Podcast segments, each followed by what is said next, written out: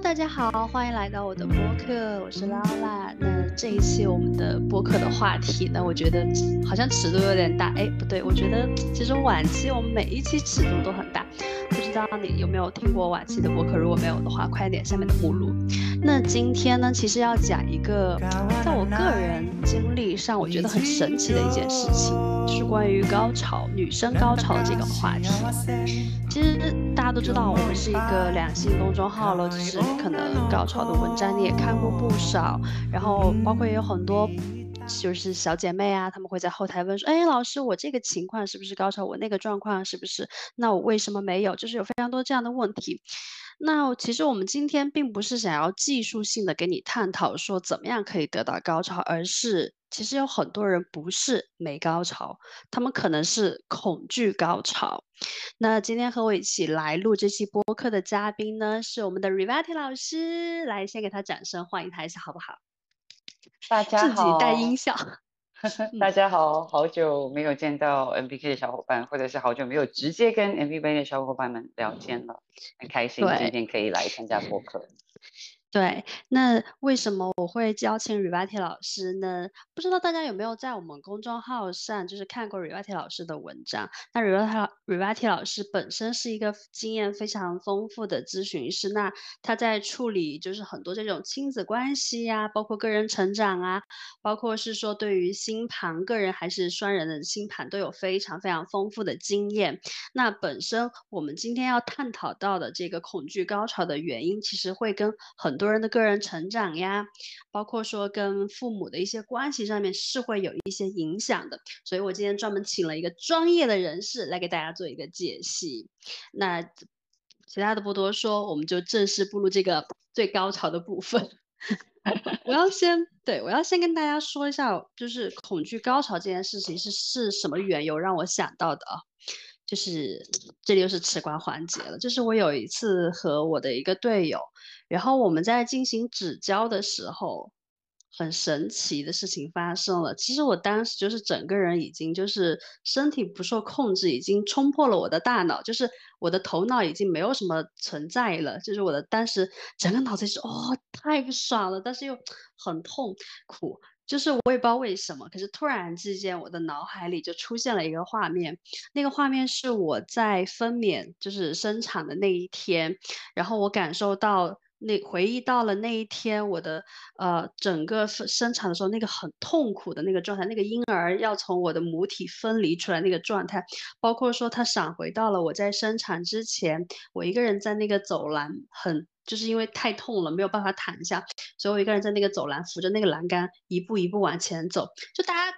其实通过我这个简单的描述，大家可以想象整个的画面是有多痛苦，所以我当时非常的不能理解，why 就是为什么。我在一个这种生理性，就是这种指交的这种生理性快要高潮的时刻，我的脑海就会突然闪回到我生产的时候，而且就在那一刻的时候，突然觉得我有非常非常多的情绪，既有这种生理跟心理上的痛苦，然后我还有一个非常非常深刻的恐惧，然后还有一些很舍不得，就是对方的手指在我的身体里面进出跟。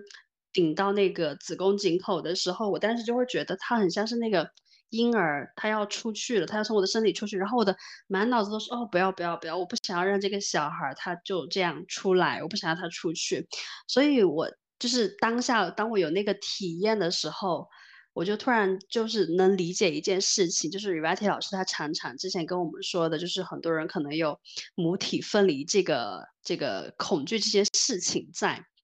那我的那个母体分离是关于我自己跟我的那个小孩的，就是而且通过这一次这个纸胶上面这个有一点点灵异的体验，我自己也有感受到说，哇，我突然回想起来我原来的就是在做爱当中的一些高潮体验的时候，其实。很多时候都会伴随着痛苦，但是没有这一次的那个痛苦那么那么明显。包括之前常常会有一些时刻，就到达那个高潮的时候，整个人会觉得很害怕，就是会失控还是怎样。但是当时都会觉得说，可能是因为觉得那个整个人不受控制，那个那个那个状态我抓不住。可是，在这一次指教的时候，我深非常非常深刻的感受到了我的那个恐惧，所以我就想问问 Rati 老师，就是关于我们这些产后女性啊，就是会经历这件事情，是到底是为什么？因为这个现象，我真的觉得非常的，我就是我的头脑上是没有办法理解这件事情的。好，这件事情，嗯，我我其实可以从几个不同的角度来说哈。那因为毕竟我们 MBK 是一个科学来看待性的一个号，我先从比较科学的这个角度来讲一下。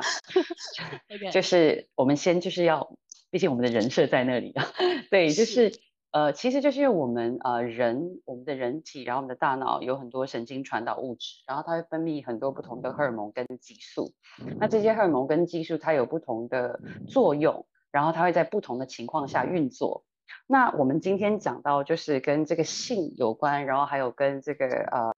妈妈宝宝怀孕分娩有关的一个很重要的一个激素呢，它叫做催产素。那催产素这个中文听起来感觉好像只跟女人有关。其实不然，就是催产素这个东西呢，它是呃，它有一个别名叫做幸福荷尔蒙，但它有另外一个名称叫做拥抱荷尔蒙。那很显然就是不可能只有女性会觉得幸福，也不是只有女性会去拥抱，所以男性也是可以产生催产素的。所以就是这是要先跟大家厘清的一个点。那这个催产素它本身是一个跟这个呃 reproductive 就是跟生殖有关的一个荷尔蒙。那就是在我们生殖的这个层面呢，就是它会帮助女性去喂乳，就是哺乳的这个时候会产生这种幸福感，然后宝宝呢在触碰到妈妈的乳头的时候，也会有这种很满足、很放松、很愉悦、很轻快的感觉。那就是在男性的体内呢，催产素是可以帮助这个精子来移动的，所以这个催产素呢是对，你看就是。它帮助精子移动，所以你知道不快乐的男性，他的精子就移动的比较慢啊，不要我乱说的，对，就是 OK，所以我们就先回到说，就是它这个好，它就是会帮助无论是男性还是女性，然后它就是会让我们的心情很愉快。那就是这个呃催产素，当我们的人体能够自然的去分泌催产素的时候呢，第一个我们会觉得放松，然后第二个我们会觉得很信任，那第三个呢，就是我们的这个心理精神状态会比较稳定。那就是如果假如说，那因为这个催产素它会在性交的过程当中啊分泌很多，是，这就是为什么无论有没有高潮，当我们结束性交行为的时候呢，都会有刚刚讲到这种啊信任啊、愉快啊、连接啊、放松的感觉。那就是性呢是一个比较强烈的一个生理的行为，会分泌催产素，就是让男人跟女人都会分泌催产素。但是其实催产素呢，就是它有可能，呃。它就是跟关系方面比较有相关的，就是包括呃，就是那种眼神注视啊，然后就是当我们感觉被同理的时候啊，或者是我们觉得对一些人很忠诚啊，然后或者是我们比较正面的去跟一些人沟通啊，然后还有就是呃，我们能够捕捉到，哎，有人想要跟我连接，或者是我能去散发一些信号，就我想要跟人连接。所以其实这个东西已经不限于男女了，就是连很好的朋友，或者是家庭环境里面，我们跟爸爸妈妈，然后跟手足，或者是呃，就是爷爷啊、姥姥啊，这些都是可以有这种催产素的这个影响跟这种状态。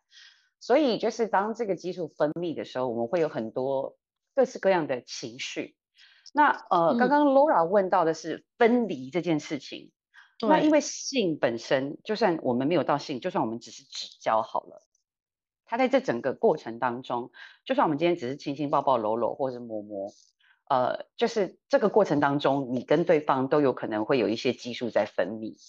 那就是这个激素在分泌的时候，它会唤醒你的身体。那你的身体是有一些记忆的，嗯，你的记忆可能包含你自己怀孕的记忆，你自己分娩的记忆，有可能你喂母乳的记忆。那如果假如说是男性的话，他可能就会呃有一些身体记忆是关于他自己在母亲的肚子里，或者是他被母亲喂母乳的时候，或者他被母亲拥抱的时候，甚至有可能是他自己当初出生离开母体的时候，因为就是催产素在生产呃之后的那个所谓的黄金一小时是分泌量是最高的，所以呃我们这个黄金一小时就是在现代的。呃，所谓的妈妈宝宝友善的这个呃妇产科或者是医疗诊所，他们会特别就是着重这个黄金一小时，会就是尽量的帮助宝宝跟妈妈之间有很好很正向的连接啊。那知道就是好像是我当时生完宝宝之后，他们会把那个小宝宝抱给我，让我就是尽快的跟他有喂母乳啊什么一类的。错，对，但是所以你感受到的是你舍不得宝宝离开，或是觉得很害怕。对，包包括就是会就在那个当中能感受到当时生产的时候那个痛苦的那个质量，就感觉简直是一模一样，感觉好像我又要生产，我当时整整个人就是我不想再回去。对，所以其实就是呃，就是性啊行为相关的经验，然后当它就是激发我们的荷尔蒙到一个程度的时候，真的是什么样的记忆都有可能被挖掘出来哦。那就是像我刚刚至少我听你描述你跟你宝宝那个状况，因为毕竟你是有抱到宝宝的嘛，那你也有办法喂母乳，所以这个还算是相对理想的状况。可是就是说，呃，但是你可能就是先从你那个呃跟你的队友互动的时候，先有那些愉快的感觉，然后但是因为你跟你宝宝的那个整个经历过程，就是你如果线时间线拉长一点的话，可能有一些经验是愉快的，有一些是不愉快的。就是比如说，呃，你分娩之前，呃，有没有人陪伴你呀？有没有人支持你呀？然后那个医院给你的感觉是不是舒服的呀？然后医疗人员对你友不友善啊？你有没有安全感啊？就是这些都是属于那个时间线里头可能会有的一些因素。哦，这个这个部分我倒是还蛮想，就是可能题外话讲一点点，就是我在怀，就是我其实。回忆回想到的是我生产第一胎的时候的那个反应，然后其实我在怀孕第一胎的时候有经历到非常漫长的一个痛苦时期，因为我在怀孕第一胎六个月的时候，其实就已经就是知道我前夫出轨啦，然后在那个时期其实有非常。很不安，然后包括就是常常体检什么都是一个人去，然后那个时候其实我还在工作，我一直工作到生产的前一周，然后我在生产的前一周其实就知道了，就是我可能得辞职，全家在家里面带小孩，所以我在生产之前其实是很慌张的，因为就是你知道突然间就失业了，然后还有就是跟前夫可能关系也不太好，包括常常自己一个人去做产检啦，然后其实。对于生小孩没有任何的经验，或者是有人在帮助我，包括那天去就是去生小孩的那一天的路上，其实那一天我出门散了个步，回来之后我就感觉我今晚可能要生小孩了，所以我其实就一直在，就是好像我就那天表现特别冷静，你知道吗？非常不像就是投胎要要做妈妈的人，就是我的前夫他躺在那睡觉，然后我就。数着我的那个宫缩的时间，因为我有看书，知道大概是什么状况可以去医院了，不然去了也是白等。所以当我数到我差不多五分钟一次宫缩的时候，然后我就让我前夫把东西收好，然后我们去了医院。然后在我就是打就是进了那个顺产的病房之后，发现旁边有一位妈妈，她也刚好在分娩，然后她分娩了非常久，她分娩了至少一个多钟头都没有任何的反应，然后她在旁边一直就是狂叫，然后我。我本来就是要告诉自己要冷静，虽然我也很痛，可是我告诉我自己要冷静，我不想像他一样。所以其实这样，因为你刚刚那样一说，我现在回想起来，我觉得整个过程当中其实有非常多不好的，也不是不好，就是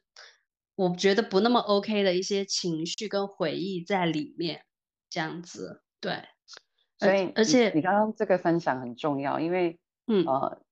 我我回到你的题目啊，因为你那时候讲到说，就是从一个意外的一个性体验里面，然后你在想说这件事跟高潮没关系，但是你讲到是生产，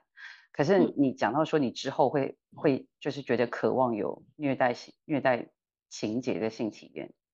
你不觉得？就是这这个部分，这个部分用户没听到。这个部分是我跟宝宝老师之前在分享困惑的时候讲的，我可以再跟用户们说一下。就是我在经历了那一次指交，就是闪回到我生产的体验之后，我在那之后所有的性体验当中，我都非常期待会有这些虐待的情节。不不论是我虐待对方还是对方虐待我，我都非常的期待。然后对于那种普通的香草性爱，我已经没有什么反应了，所以我一直在。在很积，也不是积极，就是我一直在寻找，或者说在期待有这样的一个释放窗口，让我回到那里。我不知道为什么，对。OK，宝宝老师说。因为你刚刚描述的整个你闪回的那个，就是因为我提到说它不是只是纯分娩的部分，是那个分娩前后的整个时间线，因为它是一个完整的做母亲，就是准妈妈，然后孕妇，然后成为母亲，它是一个完整的体验。那你刚刚描述的这个部分，包括就是呃呃前夫出轨这种感情不忠的愤怒，然后不安跟恐惧。然后又再加上，就是自己一个人要承担起，就是呃学习第一次当孕妇要怎么样，就是谁第一次怀孩子的时候还看过书，然后在这边计算宫缩到极致，然后算那个频率，这太扯了。你那时候才几岁，就是太夸张了。就是呃，但是呃，就是我们作为女性，就我自己没有当过妈妈，我都觉得很离谱。对，但是就是，可是你就是那个其实是一种很控制的状态。是因为没有人可以靠，所以我只能靠自己。是，所以这个后面是非常有力量，但是力量来自于什么？来，他的力量背后是有非常大的愤怒的。那为什么我们会想要有一些性虐待的行为出现呢？这个就是属于控制跟被控制啊。哎呦，就是我其实也能也能感受到，我在那个虐待的情节里面，其实就是很享受那个完全掌控别人的快乐。其实和就是。其实那个当中没有我们所谓的直接性行为，但是在别的部分的一些里面，我就能感受到我有放大我的那个想要控制的那个心态，而且就是经过上次之后越来越严重。对，就是呃，嗯，我觉得就是这个是一个很重要的点，但是嗯，我们其实没有办法说，因为我知道呃。可能我的身体足够放松，放松到我的激素的这个分泌是很完全跟很完整，或者是量很大的，所以它会勾起我身体的细胞，然后我的全身性的不同的一些记忆。那那个记忆的时间线可能拉得很长，它就包含了很多不同种情绪。那无论是就是一定要很刺激，比如说就是有这种虐待性的，然后或者是就是敢挖起来很多的情绪，这些我们其实没有办法说特意屏蔽掉哪一个。但是其实我们能从一个比较正面的角度来看，因为你的身体层面已经足够放松到你可以拥有一个非常深度以及完整的性体验，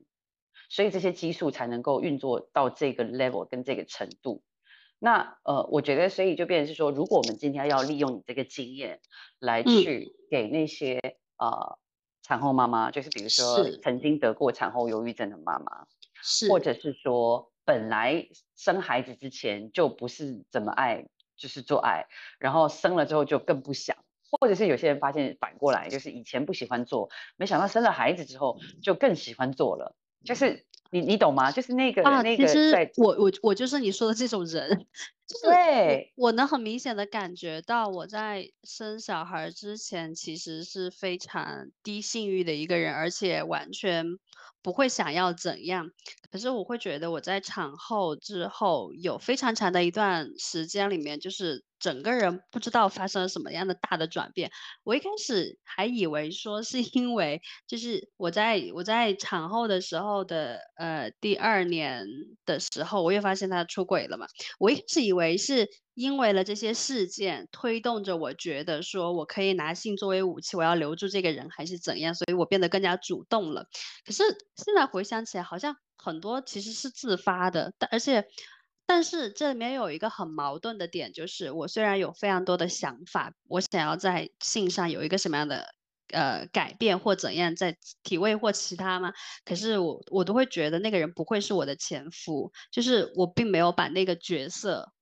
带入到他里面，我只是自己单一的想要去享受到某一个某一个程度上面去这样子，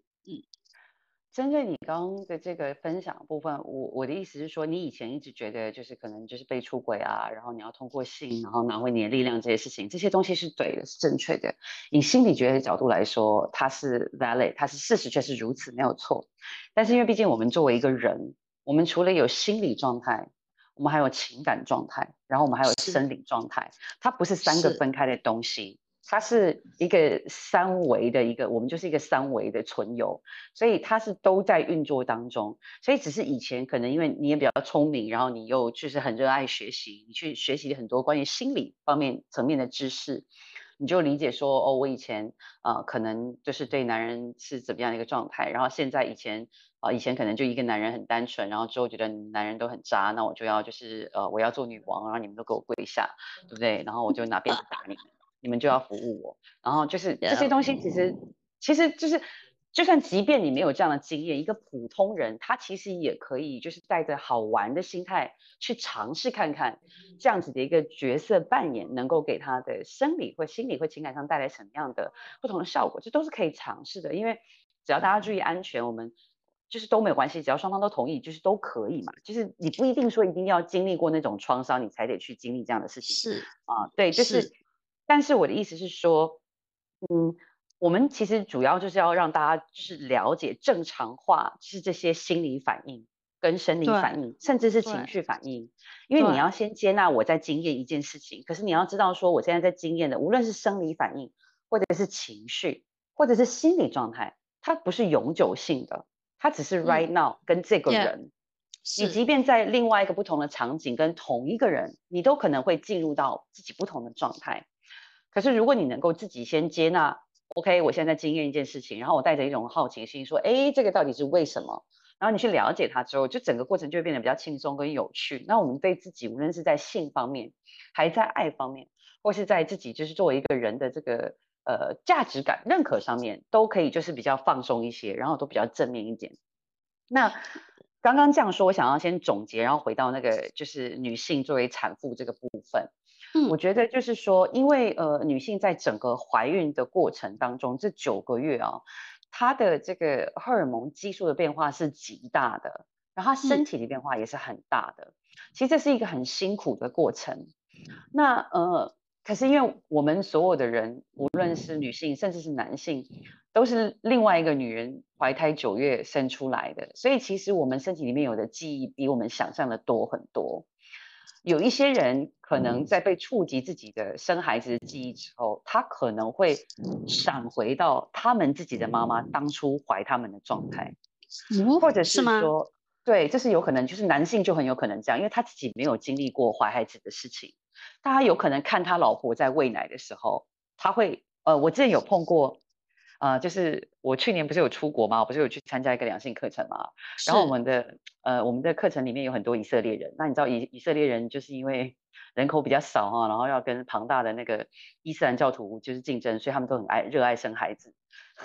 然后就有一个就是以色列帅哥，他就是很 man 的那一种。然后他就说：“哦，拜托我老婆那时候有小孩，他在喂奶的时候，我觉得实在太性感了，让我就是情欲飙涨，我就想立刻把他摁下，然后就把他上了。”他就这样跟我说，他对他的太太是有很多，其实有很多人都会这样哎，包括我有朋友跟我说过，他非常喜欢看那种小电影里面，就是非常想要看的那个角色是孕妇啊，或者是那种哺乳的妈妈一类的，就是有有有些人是有这些喜好的。对，但是这个喜好其实背后有一个超正常的原因，就是这位男士。嗯呃，他反正我就对他有一点了解了。他没有跟我讲他家里面小时候的事情，但他跟我，他把就是自己他的身体类型，他把他心理学的那个呃典型跟我讲了。所以我猜测他小时候跟他妈妈之间应该是有一些呃就是不愉快的事情。对，所以就是对于男性来讲，即便是看到一个女性喂母乳这种事情，万一又还是自己的老婆，你知道，如果是自己的伴侣，然后自己的孩子，那种血浓于水的那种连接是更强，就是那个场域是更。更放松，因为是自己家人、自己的孩子、自己的爱人，就是更可能会去 trigger，就是勾起这种身体记忆。因为你知道，他说他觉得他就是情欲飙涨，那是一个很生理的反应，这不是一个心理现象。哎，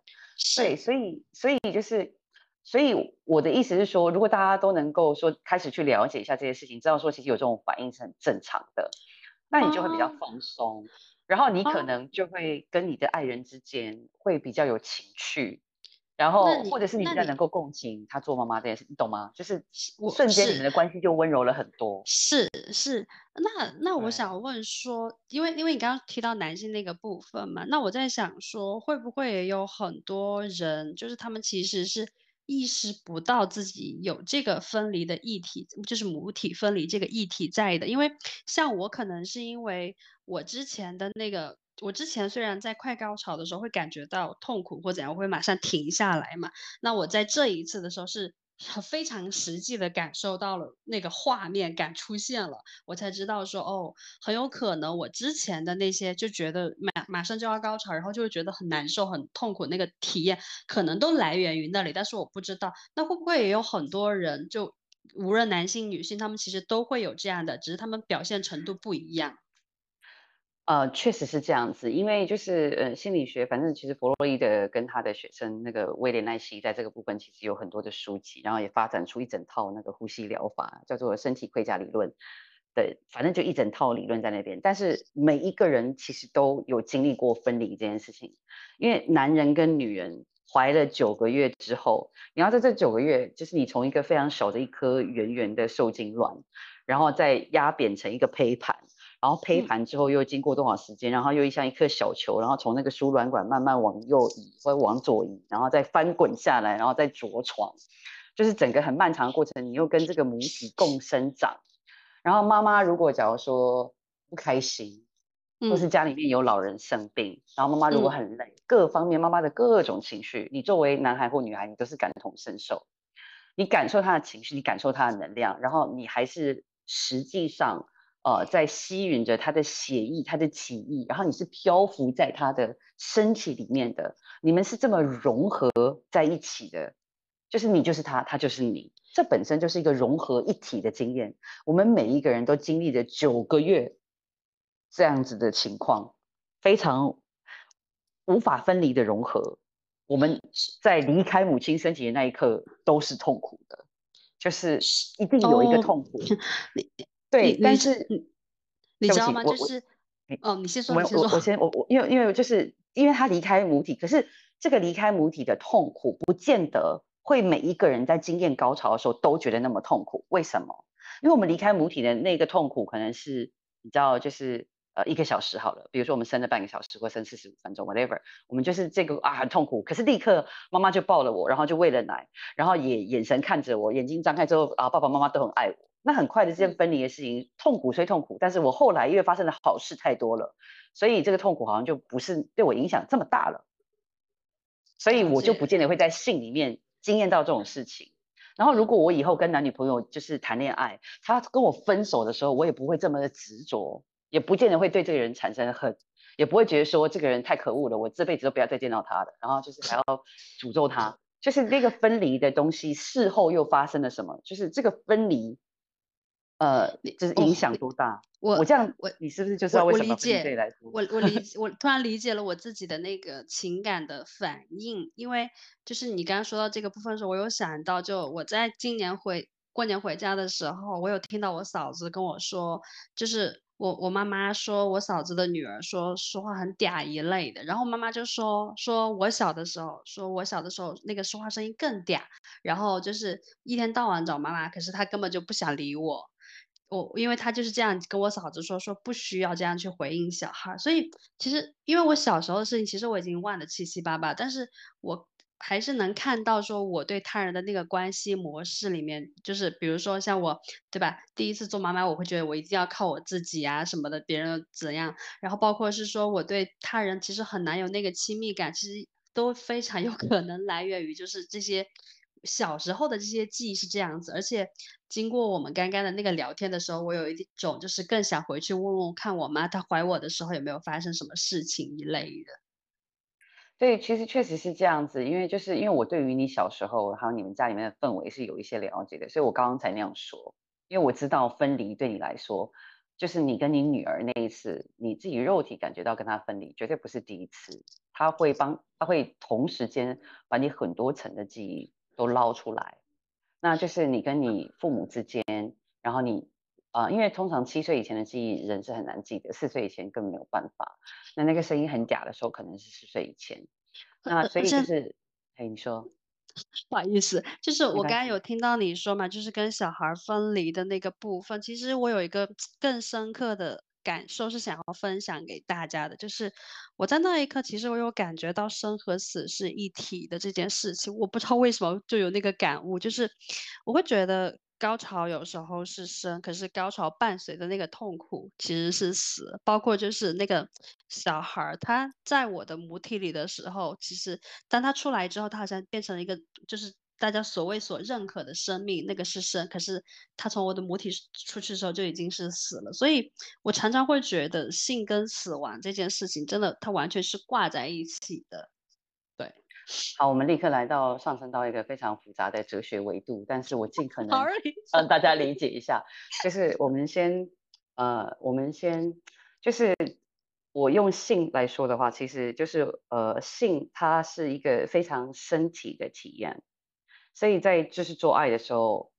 大部分的人啦，就是没有那么聪明或者是那么抽离的人，他们会很强烈的进入他们的身体的感官，所以他不会有那么多的头脑，所以他很进入身体这件事情。那你想想看，我们在出生的时候，我们本来是身体是没有边界的，我们先就是从一颗小小的细胞，然后分裂再分裂，然后一直长长长长长成一个胎儿。但是就是我们还漂浮在妈妈肚子里面的时候，包括那个温度跟那些羊水各方面。它形成的那种融合感，我们其实对我们的身体是，我们虽然有很多感知，但它并不是一个有边界的感知。所以我们在出生的那个过程，因为你知道，其实你你自己做过妈妈，你应该清楚哈。宝宝其实实际上他要先倒过来，倒过来之后他头还要转，头还要转之后他还要先找到那个产道的入口，产道入口之后他要开始挤他自己的头挤进去，挤进去之后他还要想办法就是各方面就是各种挤，你知道吗？所以他在这个挤压的过程当中，他的身体开始有边界感，因为他以前在妈妈的肚子顶多踢两下，他不会一直感觉到他自己身体的这个边界，他不会有这么多这么强烈的体感。所以他挤了半天，好不容易挤出来之后，就是其实这是一个死亡的过程，你知道吗？就是太痛了，其实你很痛，他也很痛。是，你要知道宝宝的那个头里面的那个骨头。是没有长合的，它是一片一片，而且它是在分分娩的时候挤压的过程当中，那个骨头是可以滑到另外一片上面，是可以这样子挤压的。然后它那个脑袋是可以就是软软像浆糊一样这样挤的，你知道吗？就是这个是一个非常痛苦的，就是接近死亡的一个经历。但是就是回到身体这就是他在被出生的这个过程当中，第一个这是一个很强烈的身体的体验，而且但是其实他这个生。又是在于他进入这一具身体，就是他在妈妈的体内，他也从受精的那一刻，他的意识进入到这个身体。可是就是我们的一个身体能量工作，我们是把这个分娩过程称为呃 empowerment of being，我们把它称之为存有的赋予力量的过程。其实就是因为他在这个挤压的时候，他很感觉到自己的身体，然后他终于出来了。出来之后，他先就是超累。然后就是被拍了一下屁股，或者他自己等了一下，他自己呼的那一口气，他吸进来的时候，那口气把他的那个头里面的那个气压改变，所以那个头型才慢慢的出来。就是这一整个过程，就是也先死后生，因为他就是通过这个快要死掉的艰难过程，因为很多宝宝确实是在真的是难产啊，真的就缺氧，他真的就是快死还得住保温箱，这是真的。所以他们就经历一个死一般的过程之后。还有跟母亲的这个感觉会让我死掉的分离，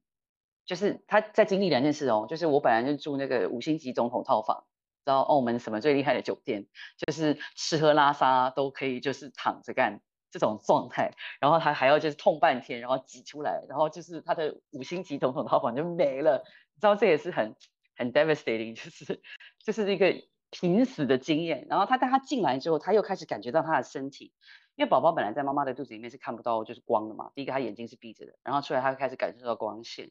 然后他听到的声音就是我们的这些感官，他的声音已经不是隔着妈妈的肚皮，也不是隔着羊水，所以都是很强烈。然后他开始感觉到哇哦，我有这具身体耶，所以这是一个生的感觉，所以生跟死一定是在一起的。我刚刚就是从一个每一个人都经历过可以理解的生理过程去解释这个生死，这是一个层面，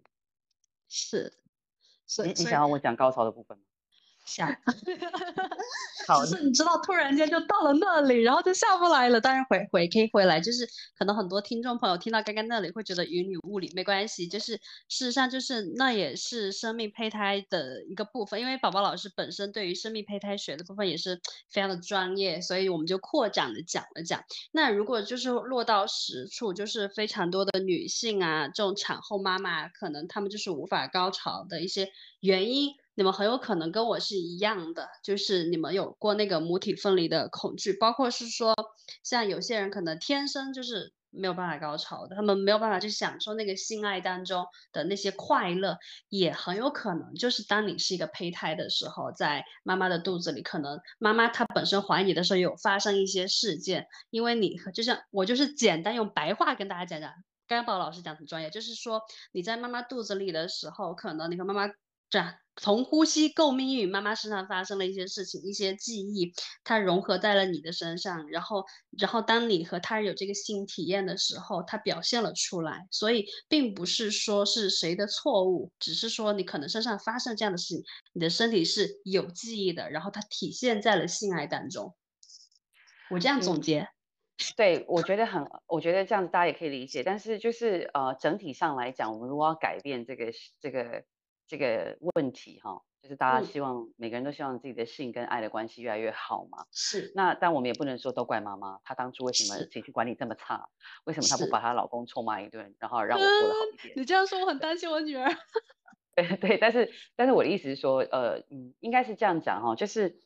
呃，反正我们就是选了这个妈妈，然后我们就在她肚子里，然后她就发生了这些事情。那她发生了这些事情之后，对我们的影响，它不是不可逆反的。就是如果假如说像比如说你现在对你女儿，我知道你对你女儿是很疼的，你也常跟她讲电话，然后你对她也很温柔，就是这些东西如果对她来说足够的话，是足以让之前其他的情况影响变得比较小。是。那而且因为你现在老是意识到这件事情，然后你也老是担忧，然后你也会想要很正面的去处理，你这个心里的女儿跟你是心连心，肯定是感受得到的。那这是一个部分，但是我们跳脱你的情况去讲那些产后抑郁症或者是产前。不喜欢做爱，或是产后突然不爱做爱的妈妈来说，就是我们刚刚前面最早提到那个激素的分泌可能失调，然后呃，无论是因为有可能你知道有些人在医院真的是因为太害怕、很紧张，或者医护人员态度很差，或者是呃那天就是隔壁床一直在像你那个情况一直在呼喊、在尖叫，你很受打扰，各种。不可抗力的外力因素哈，导致那个分娩过程很差。然后因为那个时候你的激素分泌又比较激烈，然后那个影响就很大。就算是一个后天的状况，就即便你自己本身妈妈很好，童年也很好，但你有一个很糟的生产经验，也有可能会导致你产后之后在身体跟性方面不是很愉快，这都是有可能的。可是我觉得最主要是大家想要知道我要怎么样才能够去改善这种情况。那其实这件事情又回到。我们刚刚讲的那些催产素可能分泌的情况，其实就是我们可以学会一个点啊。如果小时候的我们被妈妈呃漠视了，假设你小时候，我们用 Laura 的例子好了，Laura 就是在跟妈妈嗲里嗲气的说话，然后妈妈选择不理你。如果那时候小 Laura 很厉害，就跟妈妈说：“妈妈，你这样我很难过，我需要你理我。”假设，嗯，那妈妈可能就会回应。OK，嗯，那就是因为我们跟妈妈当初的状况是，因为你没有，你妈妈就是没理你，所以你就选择不沟通，所以你就把这个模式带到你跟你前夫的关系，也 maybe 你会把它带到你现在所有的关系，所以你就 prefer 一个不沟通，但是实际实际上，因为第一次你从来没有过这个机会，那因为 Laura 的故事大家比较熟悉，所以我拿你当例子。可是我们在听播客的呃听众们，如果你发现你产后你。没有办法高潮，或你的性的质量不是那么好，你要先去觉察一下你自己想要怎么样的性体验，然后你如何能够让你的伴侣，因为你现在是一个可以讲话的人，而且你是可以感觉自己身体跟感觉你自己渴望跟需求的人，你是可以跟你伴侣沟通的。可是你跟你伴侣沟通的时候，你一定要记得，你沟通的方式是要讲说，哦，我觉得你现在速度有点快，我会有点慌，你可不可以放慢一点速度？或者是说，呃，我想放点音乐，然后这个灯光有点亮，哦，我我想要就是舒服一点，或者是说，我们今天可不可以先帮彼此按摩，我们再做，就是我只是举一些例子，嗯，那你去先表达你的需求，但是有可能你不是很确定说这些是你要的，但是你可以跟你的伴侣沟通说，我想尝试看看。那今天只要你跟你伴侣沟通的方式，不是说，你看我现在都不高潮，都是你的错。如果你只要不是用威胁，或者是指责，或者是你只要不要把这个责任归属丢到你的伴侣身上，让你的伴侣觉得压力很大。你如果只是说，哎，我们一起尝试好不好？你用这种我们两个就像好朋友一样，我们手牵，我们好朋友，我们手牵手一起看我们两个人性体验怎么样可以更好？那我觉得就是无论是男性还是女性，他们都不会有一个自尊被打击的问题，他就会比较乐意跟你去尝试。就是即便你们在过程尝试当中不是老司机，会很笨拙，但是至少你这个沟通的方式是是邀请式的，Yeah，那对，然后就变成是说，我们要不要去重蹈我们跟我们的妈妈当初的的覆辙，也不去重蹈我们以前那些不好的关系的覆辙，我们去创造一个新的东西来。可是这个沟通要早，你不要等到已经你的。伴侣已经就是血脉喷张，已经立刻就必须要快速就把你给办，嗯，你不要等到这时候再说，你这样子也挺不近人情的呀。而且 maybe 你怎么不知道那个男人可能小时候就老是在他血脉喷张的时候被他的妈妈制止，被他妈妈大声的劝阻跟吆喝了一下，然后他受了很大的惊吓。可能就是因为他妈当初是这样人，所以他选了一个会做这种事情的伴侣，这就是你们两个之间的一夜，这是很有可能的。啊，伤心了，老铁。对，所以你们现在理解，就是你们在做这件事情的时候，你不是只为你自己，你是为了你伴侣，可是最终都是为了你们两个好。所以那个沟通回到自己身上，从自己，或者我们试试看好不好？你真的不要说，呃，因为你如果直直接跟对方讲说我们最近做爱我都没什么感觉，对方马上就会开始觉得是不是自己做错了什么？我们不要这样沟通，就是你可能就跟他讲说，我想要慢一点，我想要，就是你要讲的是。我我想要，而不是 focus 在，对，就是这个部分，大家要学会敏感一些。哦，其实我发现我产后，我感觉我们这一期话题好像专门为产后妈妈开的一样。其实我有感觉到，我产后的时候是没有快感的，是非常弱的，因为真的就是。你不知道那个东西从哪里来啊？是因为真的很辛苦，而且我，而且很神奇的一个事情就是，我觉得小孩儿就是在我在喂母乳的时候，在哺乳的时候，他在吮吸我的乳头，我是非常有快感的。然后以至于我每一次巴不得他快点来，快点来吃奶了，就是我会非常期待那个时刻，因为我的身体会非变得非常的兴奋。可是反而就是，如果是我前夫的话，嗯，没有就。我觉得好像没有那个感觉，还是那种小孩儿，我不知道我为什么，反正就是小孩儿会让我觉得比较快乐，可是男性我不会。呃，其实不是男性啦，就是主要就是你前夫啦。对，因为你知道你的孩子那时候哺乳，嗯，因为刚刚已经有讲到说，就是乳房的触碰就是有有催产素，这个激素本身在运作，所以你会有快感，这件事情很正常。所以任何的妈妈有快感都是正常的。对，对男没有的原因是因为你的前夫已经先背叛了你。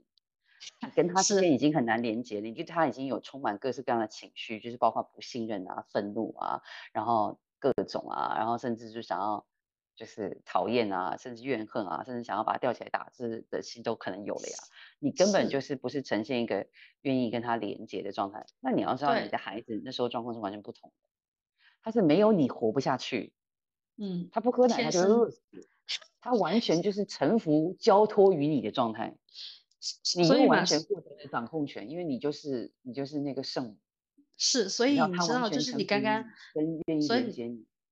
对，所以就是你刚刚说到那个那个要跟伴侣去沟通的那个部分，我也就是有一个自己的经验想要参照给大家，就是可能你。不是想跟不想跟你的伴侣去沟通这个事情，但你也希望改善你的那个性质量的时候，很可能就是关系上面本身是出了问题的，就是要先去解决关系上的问题，才有可能在性的体验上会更好。如果说你们本身就是，比如你在像我这种产后之后还是一个人，就是头一次就是完全一个人甩手。然后做完整个月子啊，做妈妈呀什么，就完全是一个人在挨过这段时光的时候，你真的不会对你身边的人有任何的信誉，因为你都不知道这些人凭什么，他们凭什么获得这件事情，或者说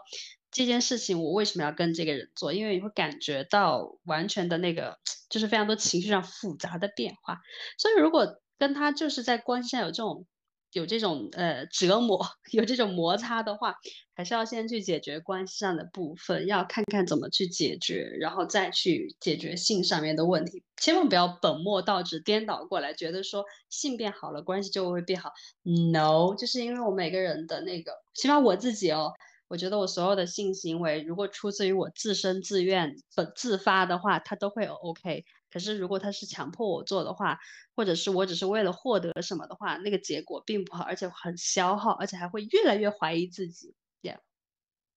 嗯，我觉得你刚刚提的这一点也挺好。其实我觉得，其实大家那个性的部分跟关系跟感情的部分，其实可以双向并进嘛。因为就是即便我们如果在性爱的沟通上面都就是给比较多的尊重跟空间跟放松的话，我们平常在关系上面其实也会慢慢往那个方向走。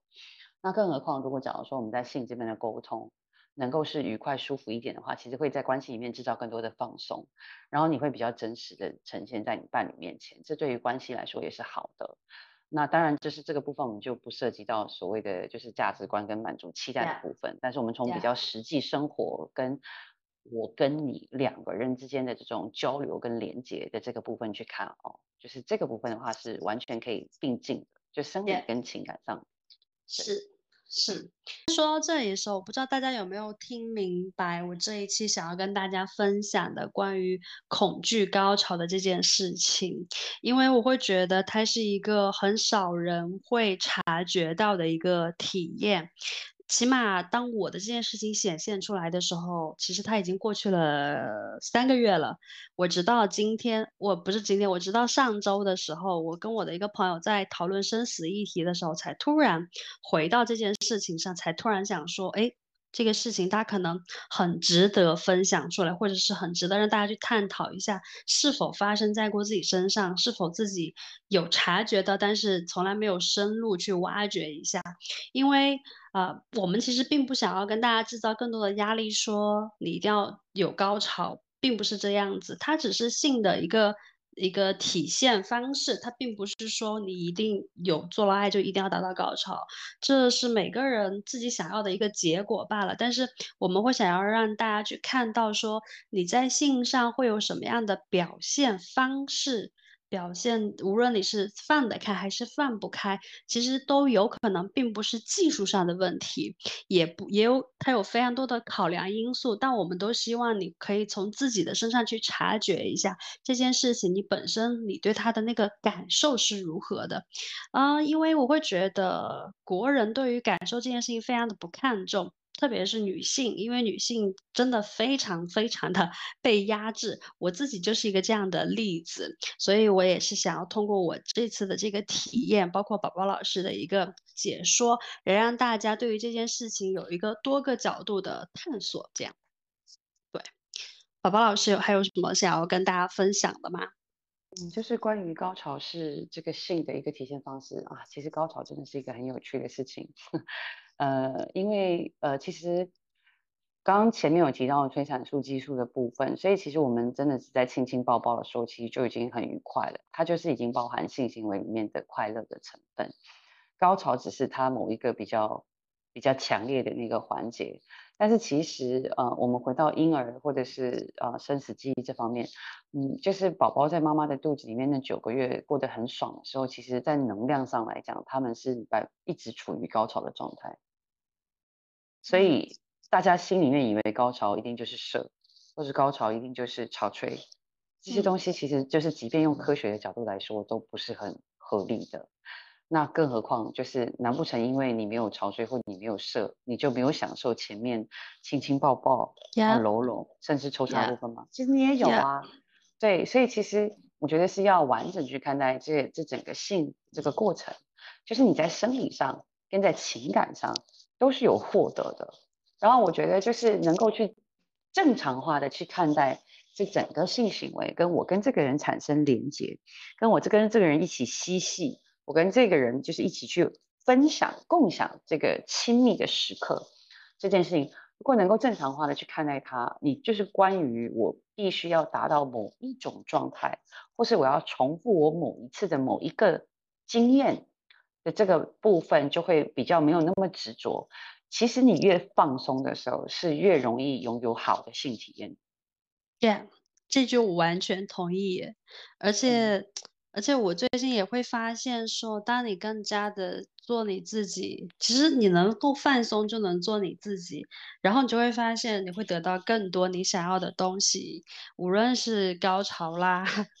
金钱啦，还是什么别的东西。都是这个样子的，对啊，就是尤其是我觉得这个性高潮这个迷思真很有趣。我记得我很小的时候，嗯，好了，就是我念大学的时候，然后那时候我的好朋友呢是算是校花，因为她就是一个金发很高瘦，但胸有很大的一个白人女生。然后所有的男孩子都追着她跑。你知道她帅多帅多酷吗？不化妆，头发乱七八糟，然后踩着直排轮，然后拿着一大瓶酒，所有的男人都追着她跑，因为她就是一个很酷的女生，因为她会骑马，而且她是驯马师。哦，你知道，你可以想象那个女生多么有力量感，多么有自信，所以她就被很吸引很多男人啊。然后我记得有一次，因为她就是她那时候在睡的对象其实是呃有一个问题，就是那个男生不是很硬嘛，对，然后他有跟我讲这件事。但他跟我说，他们两个在接吻的时候，他说上次他亲吻我的脖子的时候，我的脖子有了一个高潮。然后我就想，你知道那时候我才二十出头，我想说是这个这个这个是什么？因为那时候我我还没有学习这些东西，我超困惑的。嗯，对，所以就是我们真的有太多的迷失。是，Yeah，而且就是有非常真的有非常非常多的。东西是被我们所忽略的，很多感官上的感受是被忽略的。就是我觉得大家就是，如果实在在这个呃阴道内的高潮这件事情是无法探索到的，因为就是就是有，因为它有非常多涉及的议题。我我建议大家另辟蹊径，对吧？开发别的感官，什么颅内，什么这个听觉，什么嗅觉，其实都可以。的确是，你要让你的这个探索的方式变得更加丰富、跟多元化之后，你会收获到更多意想不到的快乐。是啊，你想想看，就是甚至有一个很简单的方式，比如说你在跟你的爱人做的时候，就是如果你们有个眼神的交流，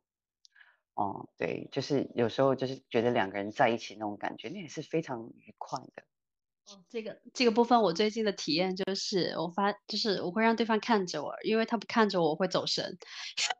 我以前是不看对方的，我以前是闭上眼睛，然后自己做自己的。可是最近的时候就觉得说，OK，我要看着对方，我要尝试去看对方做。然后我就发现说，当我看着对方的时候，不会走神。可是对方如果不看我，我就我就会跟他提醒他说，快点看我，快点看着我。然后我就，而且当他看着我的时候，其实我会更加兴奋，跟有那个镜头，反而就是没有那个眼神注视后，真的就是那种我在忙活我的，然后我好了，好，我要下来，好，就这样走人，渣女。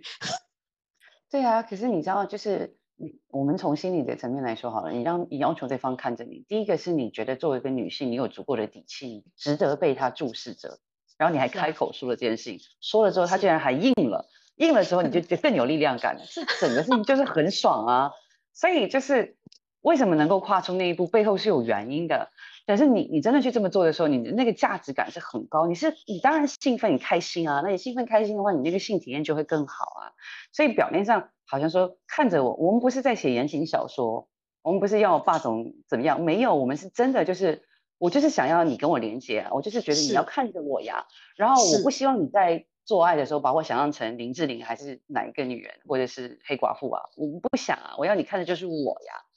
那我就会觉得这东西更真实啊。所以你的这个性体验会随之而更有感，然后更有价值、更舒服，就是它都是一些很重要的环节，只是被大家忽略了。Yeah, yeah。哇，你知道吗？就是我会觉得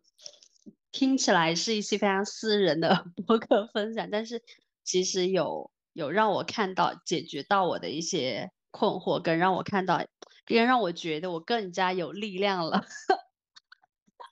对啊，真的是很棒，嗯，所以真的是鼓励大家多跟伴侣交流，多体验，多表达，然后让自己能够用全方位、多视角的来看待性跟看待高潮，会有意想不到的收获。Yeah，是，然后就，然后对，那这样就说到这里的话，也是。就是祝我们这一期和我们一直在线，因为现在应该有录了五十几分钟了，跟我们一直在线的听众朋友，就祝你啊有一个丰盛又滋润的。高潮哦，不是有一个丰盛又滋润的夜晚，就有没有高潮不要紧，最重要是又丰盛又滋润。